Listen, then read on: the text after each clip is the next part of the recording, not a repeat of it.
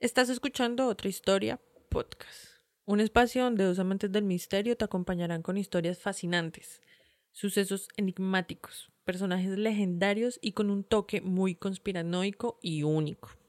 Recuerda que la historia oficial no siempre es la verdadera y que vivimos en un mundo mágico y lleno de misterios, así que te invitamos a que abras tu mente.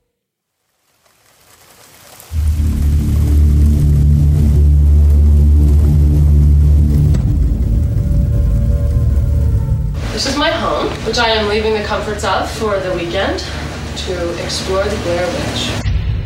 I can see you. I'm real excited about this. Thank you for I'm the very glad. This area's been haunted by that old woman for oh, years. I don't know why you have to have every conversation on video. Because we're making a documentary. Not about us getting lost. We're making a documentary about a witch.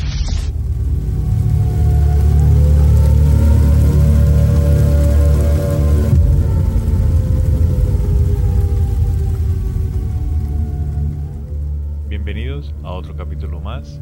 Para los que no nos conocen, yo soy Jamaica. Y yo soy Sana. Somos los dos amantes a los que nos referimos con el inicio.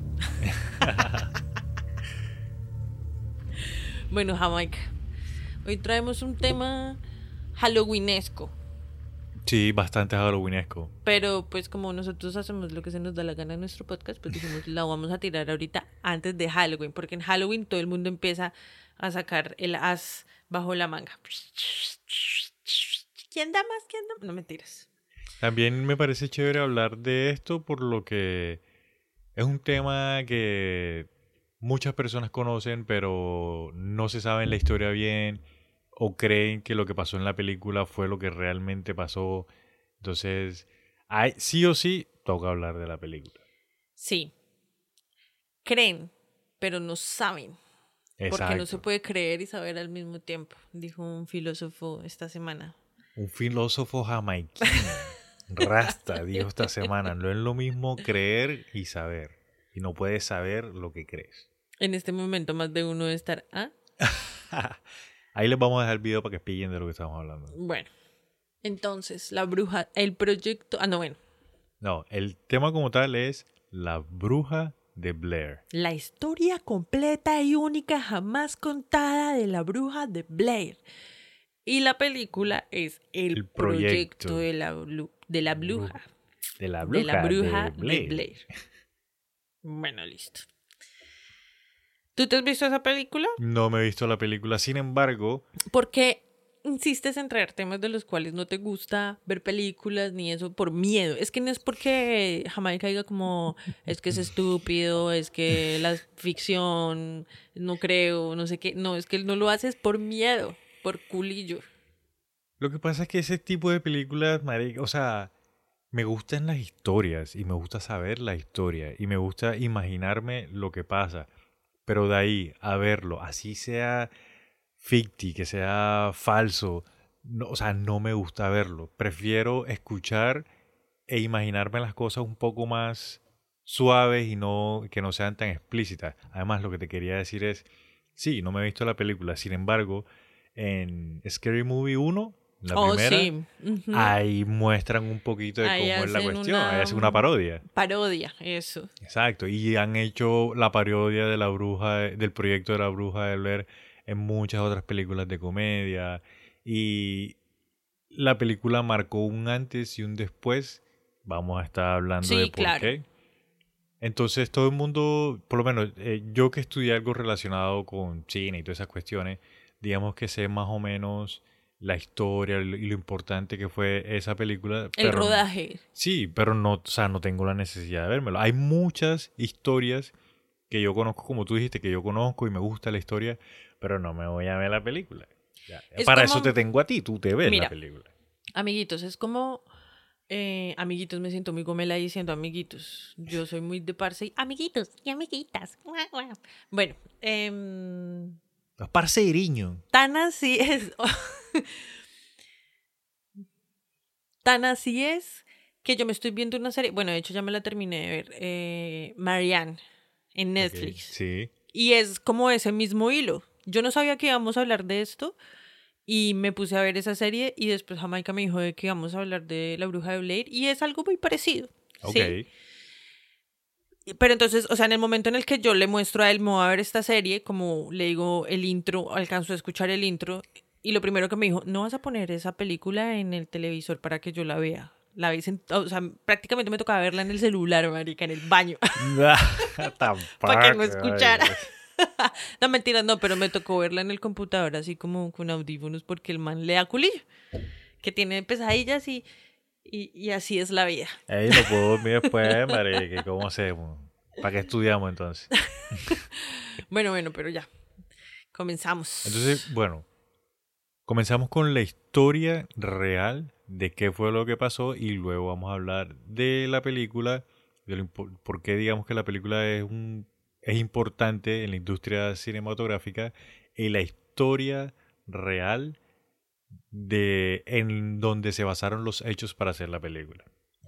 Pues no solamente se basaron los hechos para hacer la película, sino que es donde sucedió todo lo que creó este acontecimiento mitológico, no me dirás, esta leyenda. Bueno, te voy a tirar un spoiler. Lo que pasa es que lo que narran en la película es basado en hechos reales, pero no es realmente lo que pasa. Sí, pero lo que pasa es que no se sabe. Bueno, ahorita vamos a hablar de eso. bueno, entonces, la historia comienza en febrero de 1785, en un asentamiento de Maryland, en Estados Unidos. Antes de que surgiera la ciudad de Burkittsville, el asentamiento se llamaba Blair. Ajá. O De sea, hecho- era, era de los Blair, Sí, porque los asentamientos son de los, o sea, el apellido es como la finca Martínez. o sea, eso es lo que yo iba a decir. De que mira que en 1630 el coronel Blair de Inglaterra el man fue y pidió ayuda a una tribu local indígena porque el man estaba como que reconociendo los terrenos, estaba viendo terrenos, no sé qué. Pero entonces el man se iba a acercar a un área de un bosque que se llamaba The Black Hills. Entonces ninguno de los indígenas quería ir pues porque era una zona como que Black Hills vendría siendo como las montañas o las colinas negras. Negras. Entonces nadie de los indígenas quería ir y de hecho los mismos indígenas sabotearon el- la expedición que tenía el coronel Blair. Sin embargo, el man sí alcanzó a llegar a una zona cerca de esos bosques y ahí fue donde establecieron como el rancho, pues, de los Blair.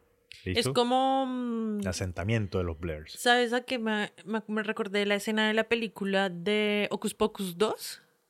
En la que la nena se va para el bosque donde le dijeron que no fuera. Ajá. Y allá mm, resucita o vuelve a traer, evoca, a, a las brujas nuevamente.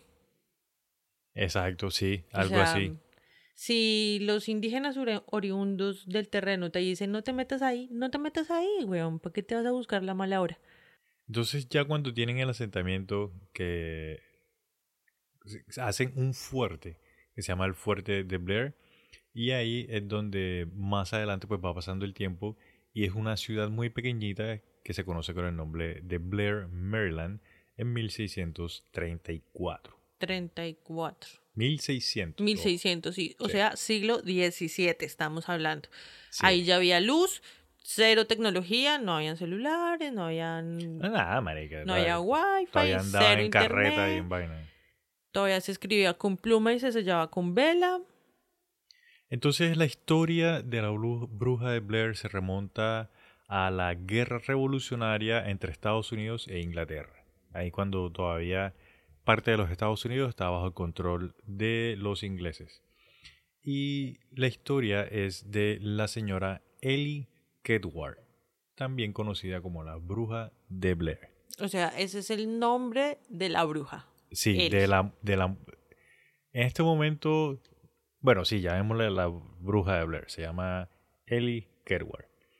En 1785, aproximadamente 150 años después de que ya fundan la ciudad de Blair, hay varios niños de, pues, de, este, de este pequeño municipio, esta pequeña ciudad, que se empiezan a quejar y empiezan a decir, no, que hay una bruja, que no sé qué, que la bruja esta, la señora esta nos coge y nos llama y nos dice que nos va a dar dulce, pero en realidad nos, nos saca la sangre y no sé qué. Entonces los niños fueron los que empezaron a llegar a los adultos con las historias de que no, que esa señora es una bruja, que no sé qué, que esto y que lo otro. Y vamos a ver que la señora era una migrante que venía de, ¿Irlanda? De Irlanda, exacto. Iba a Inglaterra, no, Inglaterra no, de Irlanda. Pues como todos los norteamericanos, ¿no? Migrantes. Y pues recordemos, marica, que en esta época de los 1600, de los 1700, a cualquier persona, más que todas las mujeres, que les decían que eran brujas, ya eso era prácticamente una sentencia de muerte. Era mm, del 100% registrado de mujeres, o bueno, de seres humanos, que ejecutaron por herejes acusados de brujería y todas esas tipo de vainas que, que hicieron. Creo, y si no estoy mal, que el 70% eran mujeres y el 30% era entre hombres practicantes y simplemente personas que le alcahueteaban a, a la mujer los conocimientos, ¿sí me entiendes? O sea, como tú, mi esposo, me alcahueteas a mí que yo me vaya al bosque a explorar con hongos, por ejemplo. Y, no, y lo es normal, porque no pasa nada, o sea, no es malo, ¿sí me hago entender? Sí. Entonces eso no le gusta a otras personas. Entonces a ti también te iba mal, donde se dieran cuenta que tú también, o sea, si tú no me entregas, tú eres culpable Cómplice. también. Eso, cómplice. Y nosotros hemos hablado en otros capítulos también de que en esa época habían muchas mujeres que no es que fuesen brujas, sino que tenían un conocimiento amplio de espiritualidad, de plantas, de cómo curar cosas, de hacer, no sé, engrudos con plantas para curar esta enfermedad, esta otra enfermedad. Entonces habían manes que dieran celos y decían, ah, no, es que esta hembra es una bruja y tal. Es que tiene. Uy, es que lo que pasa es que el, término bruja abarca muchísimas prácticas que se unieron para, para lo que hoy se conoce como bruja. Por ejemplo, lo mismo la palabra chamán. La palabra chamán abarca demasiadas prácticas de lo que hoy se considera que en realidad es un chamán. Al origen no era eso, no era todo lo que hoy conocemos. ¿Sí me hago entender? Sí, sí, sí. Porque, por ejemplo, también está la historia de, mm, de que las mujeres que trabajaban, así como tú dices, con, sobre todo en la cocina, parce, Sí. Creaban bebidas, eh, ¿cómo es que se dice? Fermentadas, Ok. ¿sí? Porque son muy buenas, son muy saludables y entre esas crearon la cerveza. Y una forma de identificarlas en los mercados era porque tenían un sombrero con punta. Entonces tú sabías que esa persona trabajaba los fermentados y tenía cerveza. Ajá, eso no me la sabía. por ejemplo. Entonces, en fin, o sea, muchísimas cosas muchísi- que, que, que hoy se... Mejor dicho, las brujas son multiusos. Es como, ¿sabes Hacen de hiciste- todo, güey. Me hiciste Según- acordar de, de Gandalf en El Señor de los Anillos, en la primera, que el man llega a la, al cumpleaños de, de Bilbo, el man Ajá. llega con su sombrero puntiagudo y el man es el que trae el show, marica, el man es el que trae el vino, los juegos pirotécnicos, Sí, esas. el desorden. Ajá. Ah, mira. Entonces ese ya es más maguito, supuestamente. Uy, Pues sí, Gandalf sí. Ya va en un nivel. Bueno, en fin. Pero pero ponle tú, si Gandalf fuese mujer, te fuera una bruja y lo hubiesen quemado hace rato. Mm, Sí. Bueno. Continuamos con la historia. Entonces, ya decimos de que los niños son los que estaban usando a esta señora, que es una señora que viene de Irlanda, que es otro. Muy Hansel y Gretel, ¿no?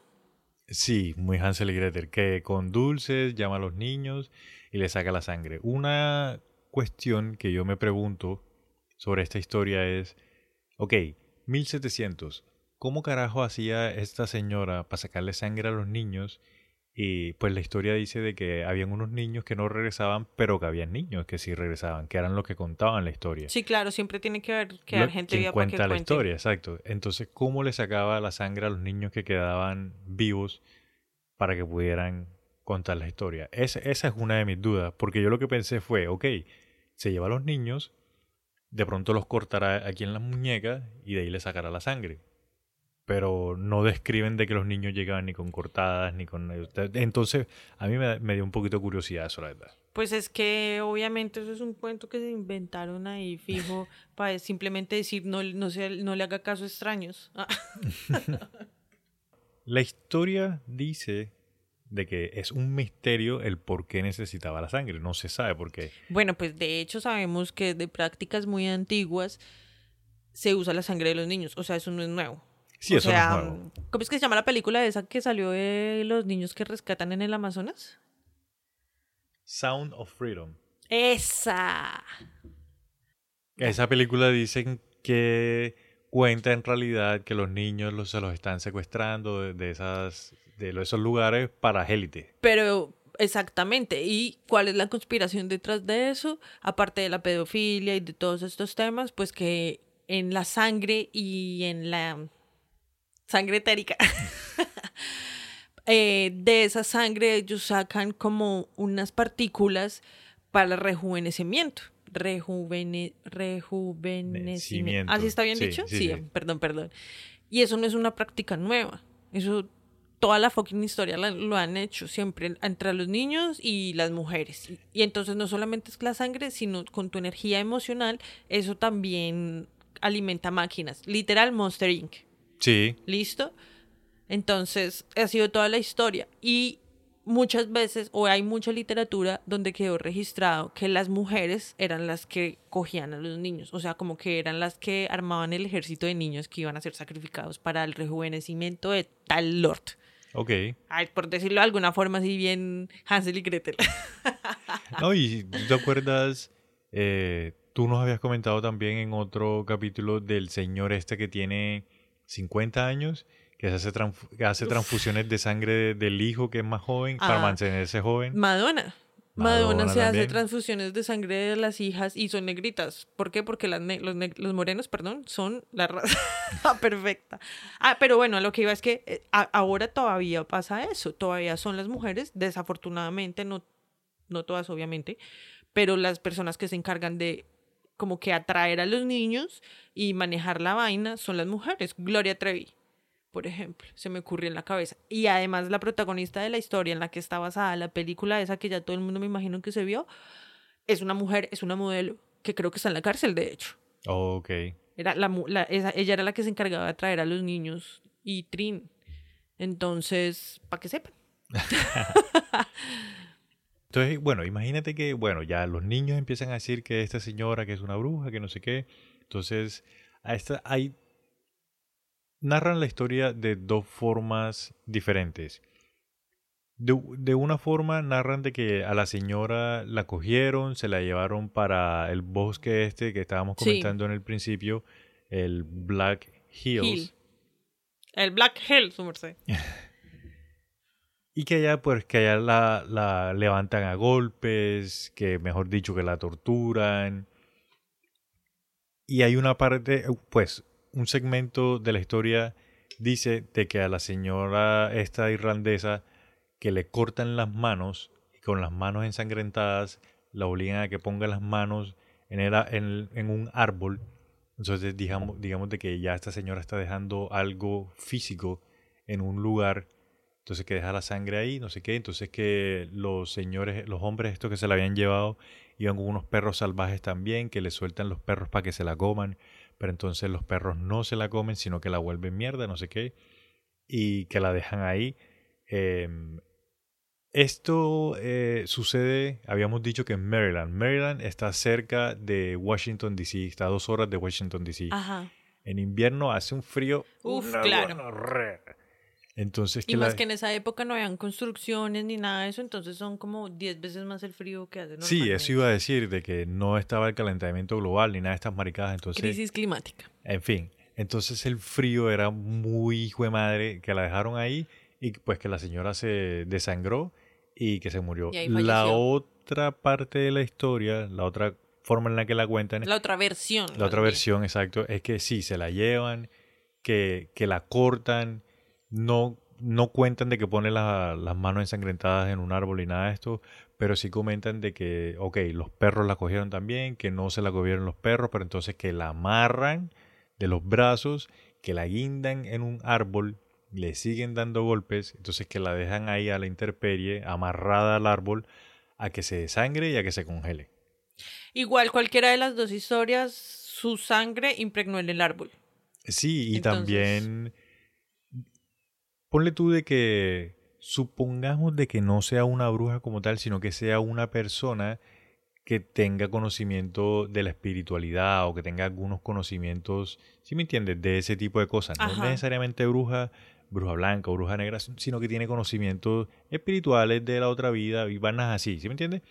Como muy budista para su época. Ah. Exacto. Entonces, el hecho de que a una persona le hagan ese tipo de atrocidades, marica, y que tenga co- conocimientos, digamos, de más allá o algo así, puede influir en que, pues dice la historia de que cuando a esta señora le están haciendo eso, ella maldice a todas las personas que le están haciendo eso. Y por eso es que cae una maldición sobre las personas que le hicieron este, esa tortura y sobre todo sus familiares.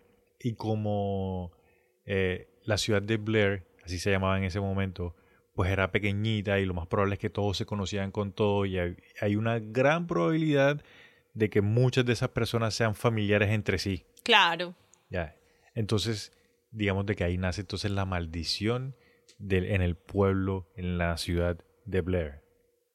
Los maldijo como en su manera de, de hablar, porque igual el catolicismo, por decirlo así, o el cristianismo así todo Estricto. fanático, Ok. ya estaba implantado en las sociedades. Aunque- ¿Cierto? Entonces, en el catolicismo o en la religión, hablemos de religión, en la religión y en el protestantismo, bueno, en fin, en la religión a ti te hablan de las maldiciones y de que eso es malo. O sea, tú conoces de las maldiciones, es en realidad por eso, y ya con un concepto de es malo, negativo. ¿Sí, Sí. me entiendes? Entonces la vieja lo hizo, pero no pensó que fuera a ser real. a- Ok, a que- bueno, a volverse real. Ahora que hablas de la religión, voy a aclarar de que el hecho de que tú fueses una persona religiosa en este pueblo, en esta ciudad de Blair, también era malo, porque todos eran protestantes. Acuérdate que en, en Estados Está- Unidos no les gustaba el fanatismo. no les gustaba el fanatismo, no les gustaba la religión, o sea, sí Dios y no sé qué, pero muy suave, como que iban a la iglesia y esto y que lo otro, pero nada de fanatismo, nada de cristianismo, porque eran full protestantes. Pero igual protestantes también cayeron en su fanatismo protestante. Más porque adelante. también fueron unos psicos pirosos de mierda. Sí, sí. sí. Entonces, tampoco es que sean ahí, no sí. En 1786, las personas que le hicieron estas, estas atrocidades a la señora, a Ellie, Ellie Kedward, empezaron a desaparecer, marica. Entonces empiezan a desaparecer las personas, empiezan a desaparecer los niños, y entonces todo el pueblo en- entra en este pánico de que, marica, de la maldición, de lo que le hicimos a esta señora, que no sé qué, que esto. Entonces todas las personas con pánico se van del, del pueblo. Sí, abandonan. Abandonan el territorio Como y... cuando los Simpson ensucian mucho la ciudad que se cambian, la cambian de lugar. Ajá, Así. entonces se van de ahí, eh, se convierte en un pueblo fantasma, sin embargo encuentran un libro, que el libro todavía existe y que el libro se exhibe en el Museo de la Sociedad Histórica de Maryland y, y en Baltimore desde 1991. Pero ese libro hoy en día fue devuelto a una colección privada y no se sabe quién es el nombre. Píllate esa. Y en ese Ah. libro describen, eh, cuentan la historia de qué fue lo que... Bueno, yo encontré dos versiones también de qué es lo que cuenta el libro. Hay una versión que dice que cuenta exactamente qué fue lo que pasó, los nombres de las personas, qué fue lo que hizo la bruja, cómo lo hacía. Y hay otra versión que dice, eh, sí, qué fue lo que pasó, pero eh, al final del libro comentan de que encuentran a la bruja, capturan a la bruja, que la queman en la hoguera y ya todo el mundo vive feliz para siempre. Ya, o sea, como que la versión bonita de Como que ya no creo en ese libro. esa. Pero yo lo que creo, si el, cuando hay algo que lo tiene una persona en una colección privada, es porque la historia tiene que ser más dark de lo que te la pintan. Bueno, sí, y además de que ellos en esa época, igual que ahora, solamente que tenían de pronto tal vez un poco más de inocencia, tienen que dejar registro de todas esas cosas que suceden. Sí, Los escribas de los pueblos, que por lo general eran los mismos sacerdotes o alguien con títulos un poco más políticos, tienen que dejar el, el como una diario de las cosas que sucedían. Entonces seguramente de ahí sacaron esa información. Pero no creo que ya, y la cogieron, la mataron y vivieron felices, felices para, siempre. Sí, no, no, no, eso no fue así. Li- En la década de 1820, Bueno, pero espérate, desaparecen las personas que... todo el eh, pueblo se va de ahí. Pero, no, sí, las personas que, las primeras personas que desaparecen Ajá. no volvieron a aparecer. No, la- las primeras personas no Ni aparecen. sus porque- cuerpos, ni nada No, nada. Ah, las primeras, la primera persona que desapareció fue la hija del gobernador. Sí. O pues diga, llamemos gobernador. La hija del, del gobernador que fue el que le dio la sentencia a la a la, a la a Eli. A Eli, sí. La segunda persona que desaparece es el gobernador. Entonces ahí empiezan, se van desapareciendo, siguen desapareciendo niños y se van desapareciendo las personas. Los primeros fueron las personas que la golpearon, que la llevaron allá, Sí, sí, que la sí. amarraron.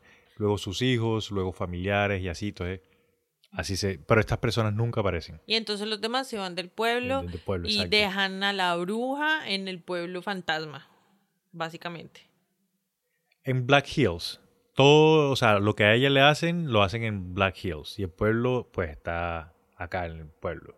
Pero el pueblo se muda. Sí, pero no dicen para dónde. O sea, el pueblo del, del pueblo se van para otro lado. Pero no dicen para dónde. Sí, no más. la gente se abre el parche. Entonces, en el 1820, cuando el- la, pro- la propiedad de Blair en Maryland está pues abandonada, llama la atención de un señor que se llama Burkett. Este señor compra la propiedad del gobierno, entonces empiezan a renovar los edificios, le cambian el nombre de la ciudad Y ahí es cuando entra a llamarse Maryland. no, ahí es cuando em- viene a llamarse Burkittsville. Ah, primero. Es Burkittsville. Burkittsville, Maryland.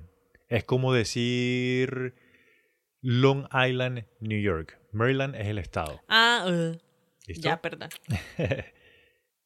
Burkittsville fue fundada en 1824. Hoy en día todavía existe. Todavía está. Entonces, cuatro años después de la fundación de esta ciudad, empiezan a ocurrir cosas. Hay un- ¿Cuatro años después? Sí. Eso vendría siendo en 1828. Ok. ¿Qué empezó a pasar? Hay una joven que se llama Eileen Trackle que estaba nadando en un arroyo poco profundo. Y pues, digamos que la niña estaba nadando, no sé qué, y habían personas que estaban también cerca del arroyo. Entonces, todas las personas fueron testigos de que, según salió una mano blanca fantasmal del arroyo que agarró a, a la chica y se llevó a la chica y la chica desapareció. Y comentan de que este arroyo tan solo tenía un pie de altura. Un pie vendrían siendo 30, 31 centímetros. Bueno, o sea, una vaina súper sí. bajita. Y no se explican cómo es posible de que una niña desaparezca y no encontraron Desaparecidísima. no encuentran ningún tipo de rasgo ni el cuerpo ni nada, marica. Desapareció. Bueno, listo. Ahí empieza otra vez la vuelta. Ahí empieza otra vez la vuelta. Luego de que pasa esto, ese arroyo, pues las personas de Burkittsville utilizaban esto para sus quehaceres diarios. Ahí, ahí cocinaban, ahí tomaban agua, ahí la- lavaban sus cosas. Pues sí, como un como normal. un pueblo normal empezando. Y cuando pasa esto lo de la niña marica que se desaparece, el agua se pone gris, se contamina, que no la pueden tomar, que Sí, huele a la mierda, gente se que se empieza a vuelve barro. que- y todo eso. Entonces el agua queda in- intomable. queda Maldita. Paila, sí. En 1886, una niña llamada Robin Weaver se perdió.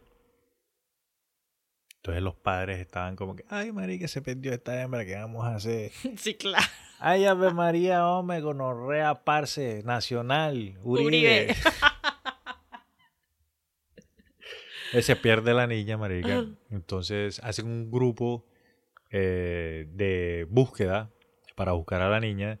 Entonces sale el grupo de búsqueda Y se pierde también. y cuando están buscando a la niña, aparece la niña caminando, marica. Llega a la casa de los papás. Entonces la- los papás, ay, pero ven acá, ¿qué es lo que te pasa? ¿Dónde estabas? Ajá. Y le dice que estaba con Madre Invierno soplando la... No. Estaba soplando. Estaba sacudiendo el cura el hecho de madre invierno. Y me dieron todo este poco de oro, marica. No, no.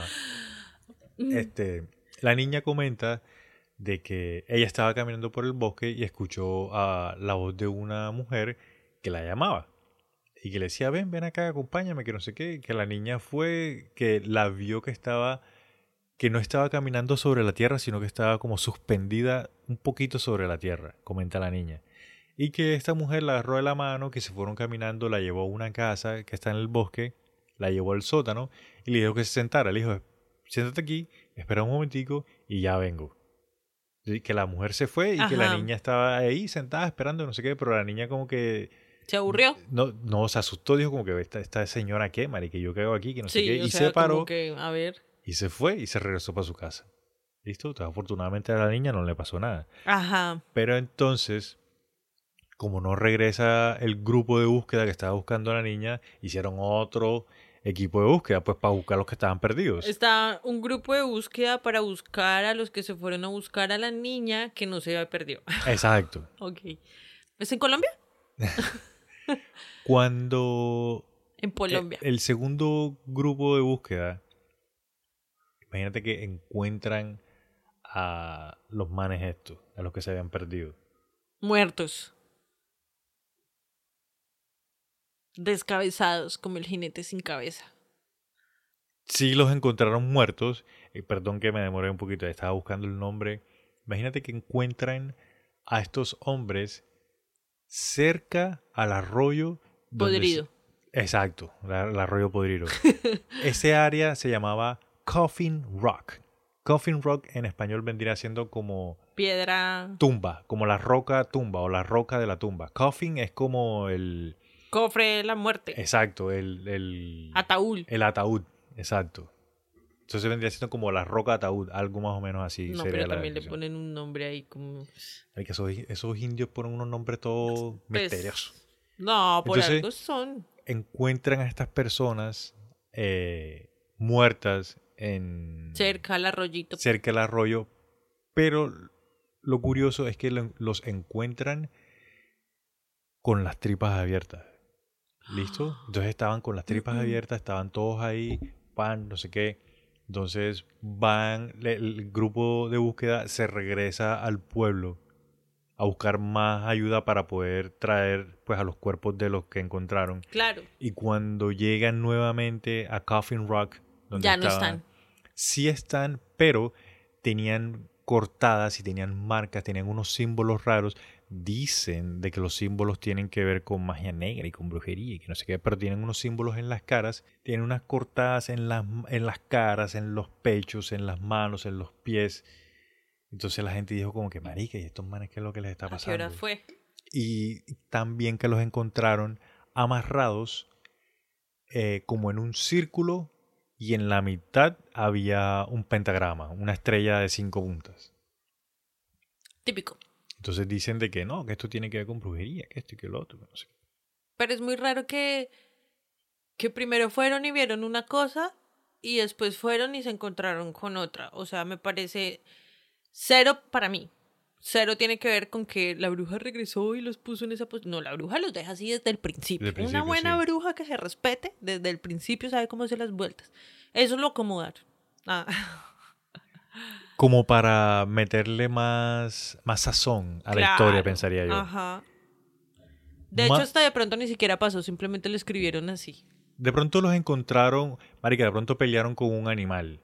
Y un animal cogió y los volvió mierda y les dejó la cara y todo eso. Con una osa empericada. Pero, pero como dicen que, que fueron símbolos todos raros, bueno, quién sabe. Amigos, amigas, me refiero a una película que hay en la red por ahí de un oso que se come efectivamente una libra de perico. Perico, Una libra. Cocaína. Cocaína narcotraficantes. Narcotraficantes, si no estoy mal, tenían que ver con Colombia. De esa época. Sí. Que como que el avión se va a estrellar y tienen que botar la, la merca. Y las Sí. botan a una reserva natural y un oso la encuentra y tales. Entonces es Sí. como, ¿qué pasaría si un oso... y si quieren vérsela, véansela. Es Se llama Véansela. Cocaine Bear. ¡Ey! Buenísima esa película. Es re absurda, es comedia absurda. Excelente. Esto sí te gusta, ¿no? Me encanta. Bueno, sigamos. Listo, entonces en Burkittsville en 1940, ya saltamos a 1940, se empiezan a desaparecer niños nuevamente. Y la policía está desconcertada porque no sabe qué carajo es lo que está pasando y se están desapareciendo los niños nuevamente. En ese momento, imagínate de que había un ermitaño que se llamaba Rustin Parr. Pues un ermitaño no es lo mismo que un habitante de calle. Un ermitaño es una persona que renuncia a los placeres y a las comodidades de la civilización y para abrirse del parche, no es que esté loco. Bueno, aunque sí decían que tenía problemas mentales, si no estoy mal, tenía alguna teja corrida. Vamos a entrar a hablar efectivamente de eso. Sí, creo que sí tenía un poquito la teja corrida. Bueno, mira, lo que pasa es que este señor sí es un ermitaño que vive solo en el bosque, el man se dedica a la tala de árboles, no sé qué, a cazar animales. El man fue criado por un padre abusivo y pues vivió, toda su vida vivió solo, allá en el bosque. Y el man vivía en The Black Hills Wood, donde a la bruja le habían hecho todo lo que le habían Ajá. hecho. Una noche, este Rustin Park fue a la ciudad del, del, del bosque y empezó a gritar en la plaza central, finalmente he terminado, finalmente he terminado. Entonces la gente estaba como que, bueno, ¿y este man qué es lo que le está pasando? Y O tal. sea, en inglés, ¿cómo hubiese sido? ¿Cómo hubiera gritado? I am the... No, finally it's over. Que como un culo diciendo es que I am the... No, el man estaba como que finally it's over, it's over, como que ha finalizado, es el fin, ya. Lo que yo te- estaba diciendo era que estaba en MD. Cuando la policía pues ve a este señor y lo ven así, van y le preguntan como que, hey, ven acá, ¿qué es lo que te pasa? ¿Cómo así que Ajá, ¿tú ha terminado? Papi, ¿qué? el man, el eh, Rustin Park, el man viene y les dice, no, lo que pasa es que ya terminé lo que tenía que hacer, entonces ya les puedo decir y ya les puedo mostrar qué era lo que estaba haciendo. O sea, vengan a ver mi, Vengan a ver mi lo que obra estaba de haciendo. arte. Sí. El que mató a siete. Hoy estamos con muchas referencias de... De hermano Grimm. Ajá, de los hermanos Grimm. Este señor lo lleva a los policías a su casa allá en la mitad del bosque y encontraron evidencias de horribles actos de tortura y homicidio. A poca distancia de la casa de Park encontraron siete tumbas hechas con montones de piedras. Cuando excavaron las tumbas, recuperaron los cuerpos de los niños. Se habían perdido siete niños y ahí estaban los Los cuerpos de los siete niños.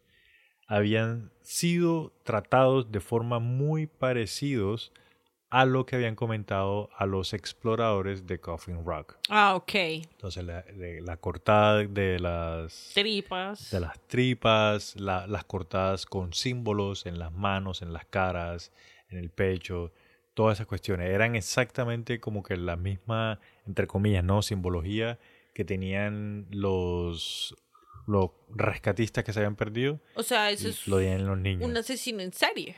Eso puede ser un asesino en serie, efectivamente. Entonces, la policía descubrió a un octavo niño que estaba desaparecido también, que se llamaba Kyle Brody. Y el que estaba vivo.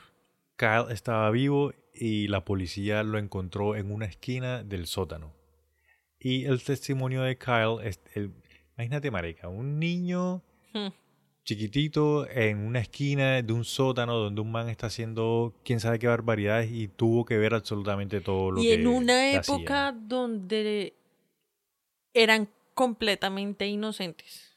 O sea, no había tanta te- tecnología, no había tanta depravación, por decirlo así. Ay, Desaseos sí había, eran recochinos.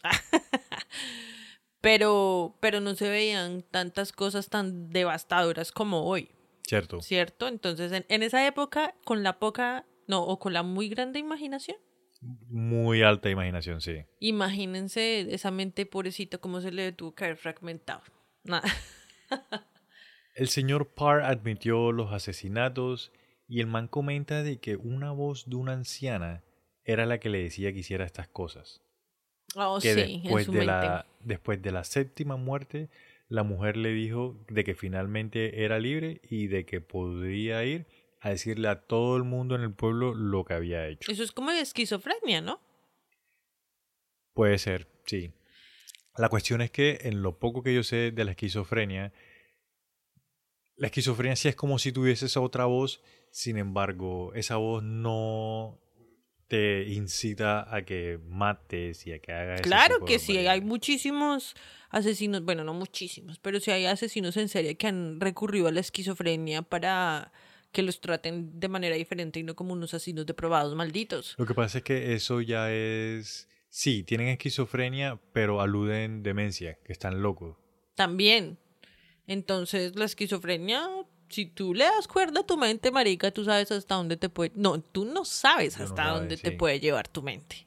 Y yo me encontré por ahí de que este señor, él comenta de que al principio, solamente cuando estaba en el bosque cortando el- el- los árboles, solamente veía a una mujer que pasaba. Sí. Solamente veía es- una mujer que él pasaba. Tenía esas visiones. Que después le empezó a hablar, que le hablaban un idioma que él no entendía, sin embargo él entendía que era lo que le estaba diciendo. Eso es telepatía, parce.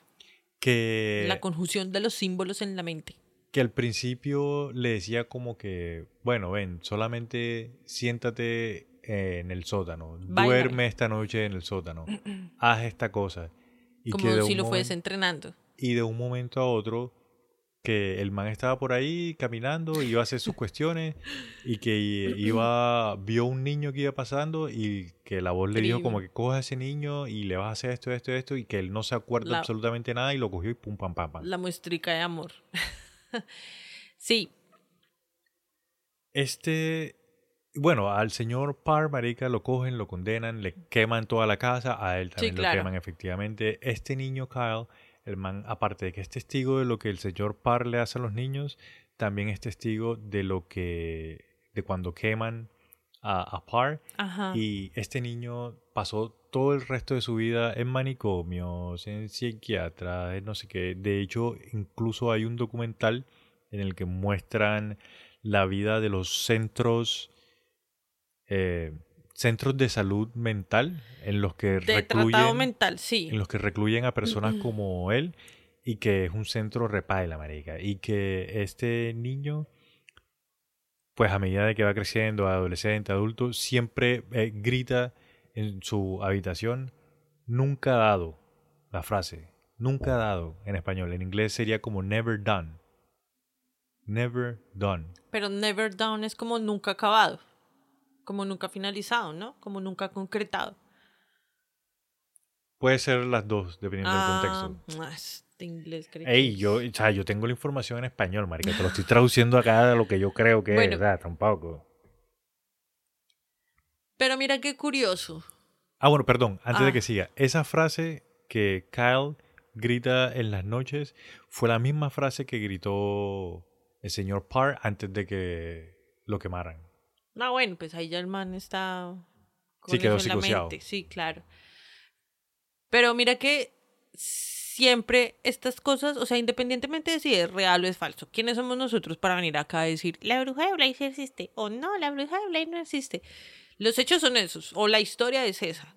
Independientemente si es verdad, si pasó así, si no pasó así, hoy ya de manera un poco más científica se puede mostrar que efectivamente en la psique sí pueden entrar otras identidades Sí. que están manejadas por otros seres. O sea, no es que yo me estoy inventando una personalidad, es que me está entrando una personalidad, un alma, pues, por decirlo de alguna forma, en mí.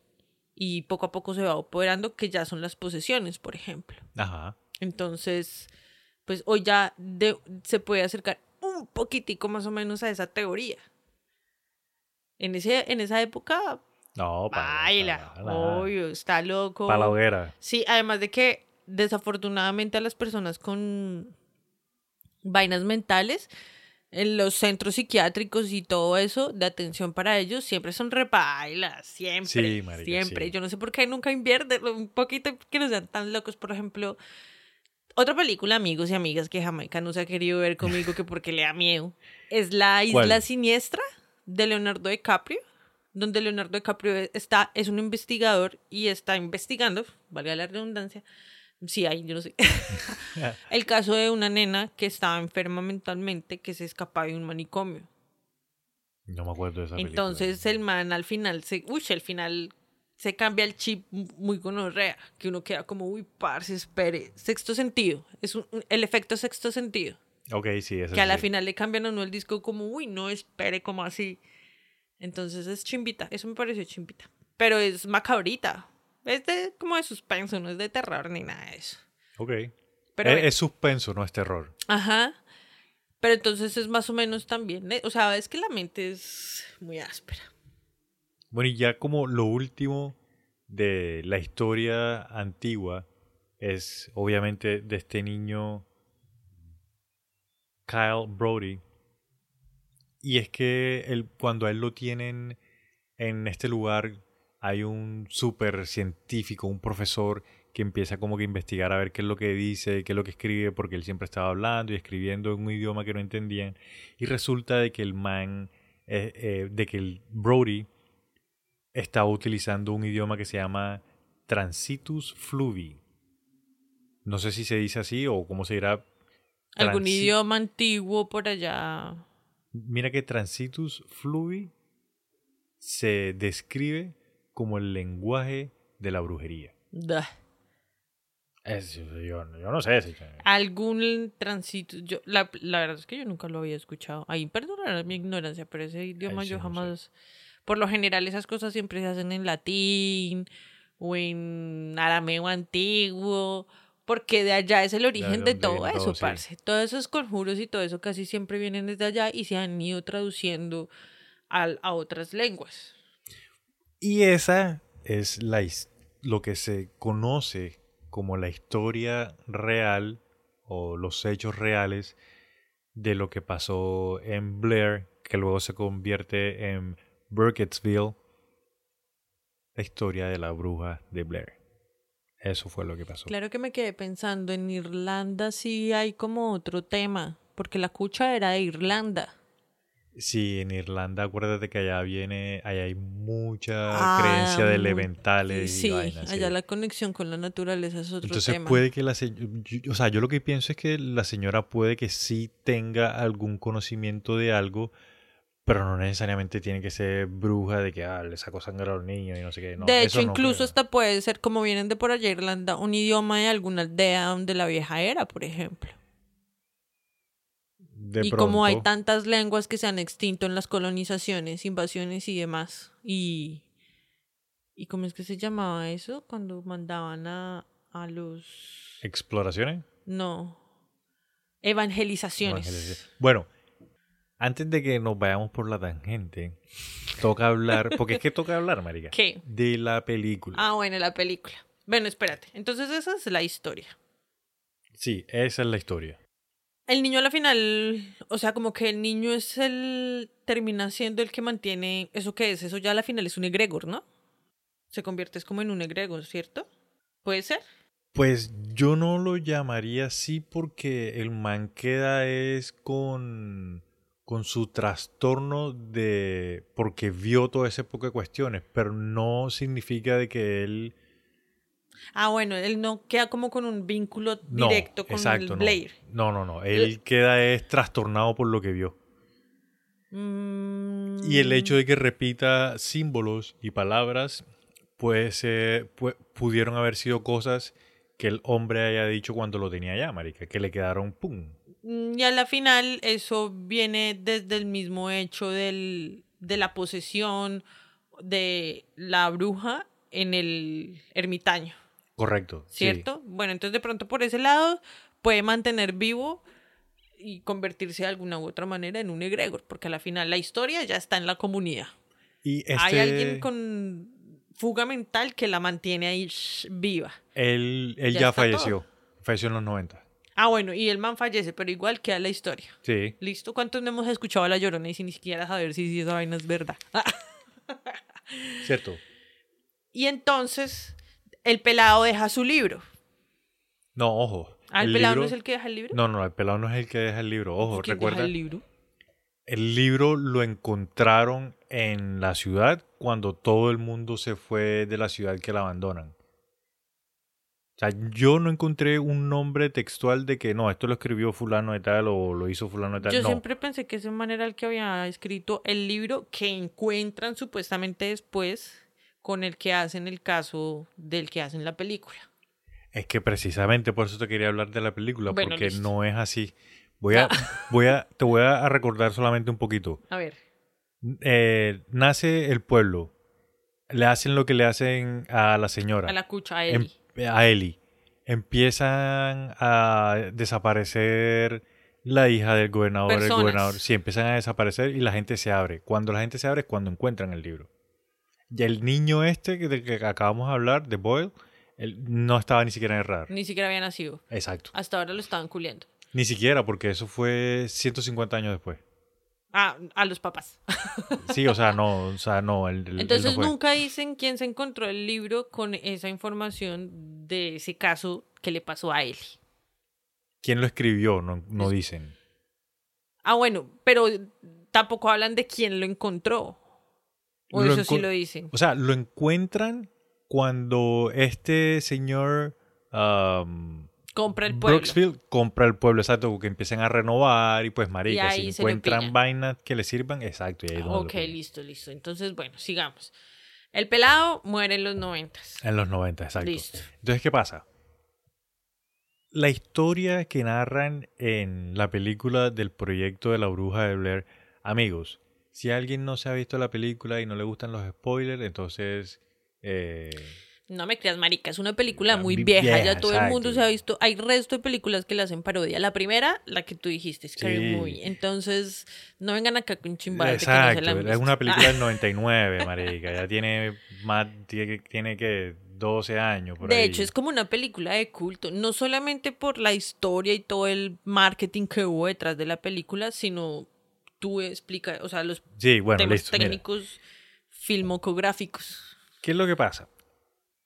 Eh, eh, la historia de la película de Blair narra eh, la historia de unos chicos que se van a grabar un documental, que no sé qué, pero entonces que les aparece la bruja y Que les empiezan a pasar cosas. le empiezan a pasar cosas, no sé qué, que esto y que lo otro, y bueno. Y se desaparece uno y se desaparece el otro. Exacto. Y matan al negrito porque siempre matan al negrito. y encuentran unas cintas que es en donde están lo que supuestamente les pasó a ellos. Entonces, esas cintas supuestamente son las que muestran en la película. Que son unas cintas de unos pelados que ya habían, o sea, como si la película se basara en una historia real. Exacto. Sí, que unos pelados de una escuela fueron allá a hacer investigación porque se sabe la historia del pueblo y ellos firmaron no sé qué y demás y desaparecieron. Exacto. Entonces estos dos pelados dicen, venga marica, ahí desapareció gente, vamos, pero ya, a eso sí, los llaman y están ocupados. Bueno, la historia, o sea, eso de que hay unos chicos que se desaparecen y que encuentran unas cintas que no sé qué, con un montón de cosas malas que le pasan a los muchachos, eso sí pasó. Pero lo que pasa es que los muchachos que desaparecen, a los que realmente les pasa lo que les pasó, eran unos chicos que estudiaban arqueología. sí, Los de las películas estudian cine. sí, ¿Listo?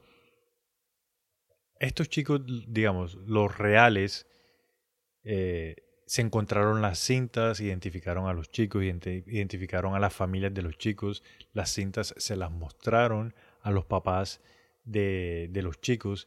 Sin embargo, esas cintas, las cintas reales que sí se encontraron, no, nunca fueron de dominio público. Nunca las liberaron en ningún lado. La policía de, que las encontró dijeron, se las vamos a mostrar a ustedes para que ustedes vean lo que nos encontramos, lo que encontramos en la investigación, pero esto no lo podemos sacar al público porque es muy gráfico, porque sí, como que paila". solamente los investigadores que obtengan permiso pueden acceder a ese, a ese material. Exacto, y el permiso se los daba la policía de esa región y no le dio permiso a muchas personas. Entonces, ¿qué pasa? En la historia que yo encontré, hay una de las mamás de, dicen que la mamá de una de las chicas, porque ahí había una chica, que la señora no se quedó conforme con lo que la policía les estaba diciendo, de que lo que la policía les estaba diciendo era una mentira, que no sé qué, que esto y que lo otro. Entonces la señora contrata, habla con un estudio de, sí, un estudio que hace películas y que hace no De sé qué, cine. de cine, les comenta lo que les pasó y que si podían recrear la historia, como para darle más importancia, como para sacar la historia a todo el mundo, a ver si pueden encontrar realmente quién fue lo que les hizo eso A los a pelados. los pelados. En- Exacto. Ajá. Entonces, de ahí- ese es el grupo que se va Eh, en la película. Exacto. mierdero! Exacto. Entonces, Espero que no estén tan enredados. Exacto, entonces de ahí es donde ya entonces eh, quieren hacer algo muy parecido a lo que pasó, entonces narran la historia de estos chicos que se perdieron y que les pasó esto y que no sé qué, y que encontraron las cintas y tal, pero no son los chicos reales. O sea, Sí. eso no, la historia sí pasa, pero eso no son los chicos.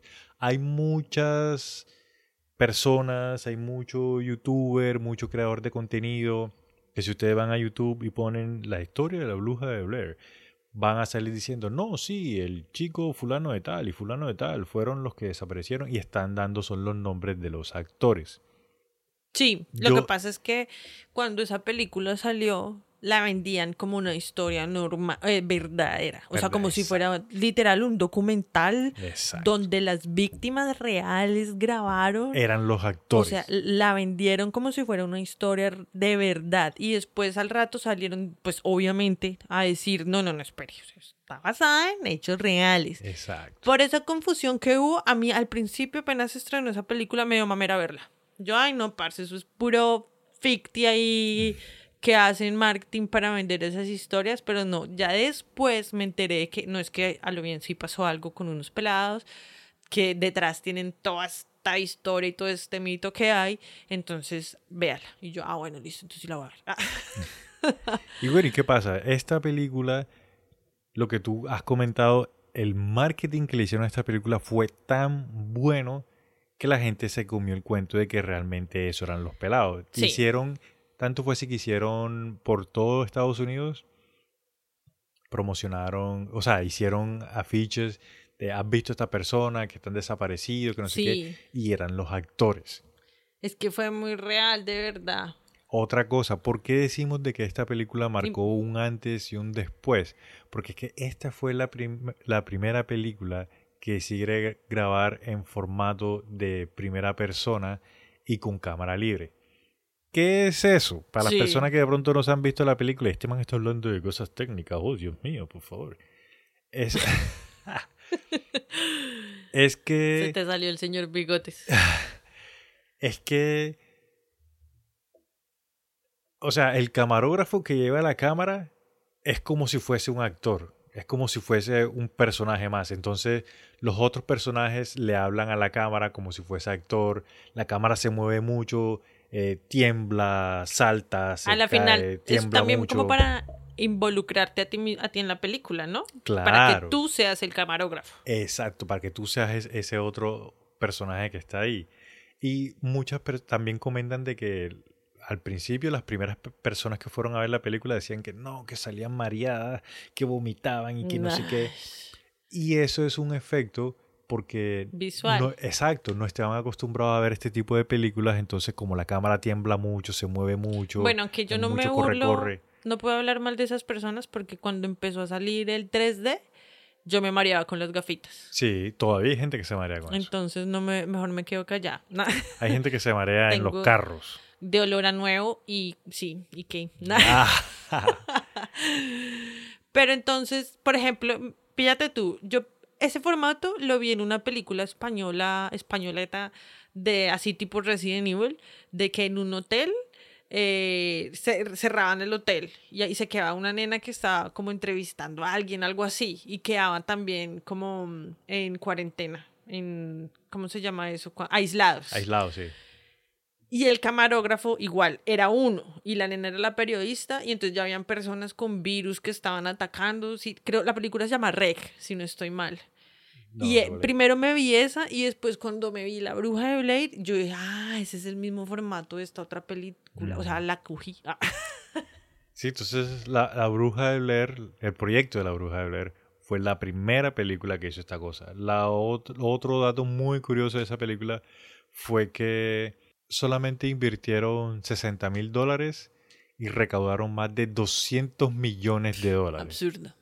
Es por eso es que después de La Bruja de Blair sale el proyecto de La Bruja de Blair 2 y sale no sé qué y sale Pero pues todas las personas que les gusta este tipo de cine y todo este tipo de información saben que la de La Bruja de Blade 2 es como un descache fuera del matrimonio o algo así, porque nada que ver. No la reconocen como de culto, pues, como de, Sí. de la secuencia de la película, sino fue ahí como, sí, sí, los aficionados. Ya se volvió ahí como la religión de Blair. Ese es un fenómeno que pasa más que todo en las películas de suspenso, de terror, de miedo, de que la, prim- la primera es excelente y a la 2, la 3, la 4, la 5, la 6, no pa- no paila, Sí, son sí, sí. Eso es todo rápido y furioso. Sí, sí. Y esa es toda la historia de la bruja de Blair. Que está basada en un mito, que está basada en una leyenda, que pasó hace UPA, que pasó, no se sabe. Nah. O sea, sí.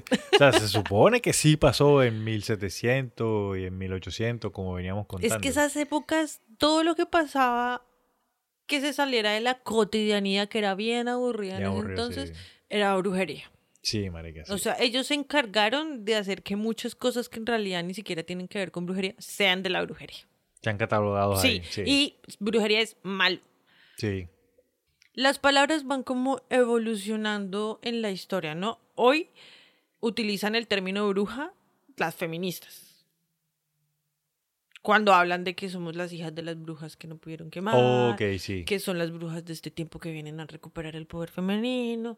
que- ¿Sí me entiendes? Sí, sí, sí, sí. Sí, sí, lo escucho Entonces, hubo una época en la que brujería, cuando se empezó a utilizar este término, lo hacían, o sí, en algunas partes del mundo, en Europa, de todas formas, lo hacían como para, ellas eran las personas encargadas de salvaguard, salvaguardar, ¿se dice? Sí. creo que sí, sí, está bien dicho. Los conocimientos chamánicos que fueron exterminados por la Por la religión. Por ejemplo, en otra época. En otra época fueron las que hacían cerveza.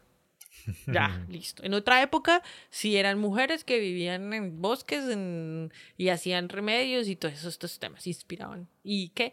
Y, y llamaban espíritus y toda la vuelta. O sea, los nombres van evolucionando de acuerdo a lo que vaya pasando en ese momento. Y en ese momento eso, eso era lo que usaban para chimbearnos. Para joder a las mujeres, sí. Sí. Porque las mujeres no podían tener ese conocimiento, solamente los hombres. Pues sí, así era. Así era. Sí, sí, sí. las cosas cambian, todo cambia. Pero básicamente, ¿tú qué piensas? O sea, a la final, la, la historia de la bruja de Blair sí es verdad. Y ahorita está, ¿qué? Dormida. O de pronto, todo el tiempo matan niños. Lo que pasa es que en los medios de comunicación uno no ve esas cosas, marica. Y que ahorita está dormida. Me hiciste recordar. ¿Tú te acuerdas de la película esta Jeepers Creepers? Que es el. como un. un monstruo que es un guarda. un espantapájaro que sale cada 23 años y tal. Oh, ya. Que es que por ahí vi. Es que por ahí vi un meme que decía, la película de Jeepers Creepers fue lanzada en el 2003 y sale cada 23 años, entonces tiene que salir este año. no Ajá. Tendría que salir este año. Bueno, mira, yo te doy mi punto de vista. Yo creo de que sí pasó algo con esta señora y creo de que esta señora sí tenía algún tipo de conocimiento. No estoy diciendo de que sea malo, ojo. Solamente estoy diciendo de que sí tenía algún tipo de conocimiento. Porque en esa época, marica, a muchas personas las catalogaban de brujas, a muchas personas quemaron, pero no todas las personas que quemaron o no en, o en todos los pueblos en los que hicieron estas vainas no pasaron a este tipo de historia, no, no pasaban este tipo de vainas. Que la historia la hayan embellecido a lo largo del tiempo, Romantizado, sí. O sea, que le hayan metido cosas como para hacerla más creepy, más no sé qué, sí creo que lo hayan hecho también. Pero yo en realidad pienso de que a la final era como que una señora, marica, que los niños empezaron a hablar shit y pues pasó lo que pasó. De pronto ni siquiera fueron los niños, fueron los papás. De pronto fueron los papás que le metieron cosas a los niños y los niños empezaron a repetir y pasó lo De que pronto pasó. la señora no estaba de acuerdo con algo que los papás estaban haciendo, se les fue en contra y los papás lo que hicieron fue influenciar a los peladitos para que dijeran que esa vieja era una bruja. Exacto. Lo otro que yo me puse a pensar también es que, pues a lo largo de las investigaciones que, que hemos hecho para, para capítulos anteriores y vaina, siempre han habido asesinos en series en muchos lugares del mundo que no se saben. ¿Te acuerdas de la historia, la- cuando estábamos hablando de los hombres lobos? Sí. Que habían asesinos en serie que Uf. se disfrazaban de hombre lobo y que no sé qué. Ajá. Entonces, Que ¿quién- se ponían el cinturón, que cuando tenían el cinturón se volvían hombres lobos. Exacto. Entonces, ¿quién dice, marica, de que en realidad en ese pueblo, en esa población, estaba pasando un asesino en serie, que se estaba Ajá. desapareciendo la gente y el man... Ponle- yo, me, yo me monté esta película. Llega un tipo al pueblo pasando y, escucha, no, que hay una bruja, que no sé qué, que se está llevando a los niños. Y el man dice, ah, no, aquí fue, aquí voy a aprovechar, me voy a llevar unos cuantos de baja para lo que sea que a mí me guste hacer y sigo mi camino. Sí, Ya. puede ser. A la final era un ermitaño, o sea, tampoco es- son muy nómadas a veces también. Exacto. El- el- lo que cuentan del ermitaño este, pues ahí sí yo digo como que puede que el man sí se haya influenciado por algo, porque a la final, marica, los indígenas le pusieron un nombre bien maqui a ese bosque. Y hay lugares en la tierra en los que, marica, nosotros no tenemos nada que hacer ahí porque hay espíritus, hay vainas que habitan en ese terreno y si no te si no le gusta tu presencia o tú estás haciendo Sí. algo malo con él, el man estaba cortando un árbol que no tenía que cortar, marica. Sí. El árbol donde pusieron a la vieja. El árbol donde pusieron a la vieja, por tal ejemplo. vez el man Así lo fue a cortar, marica. Ah.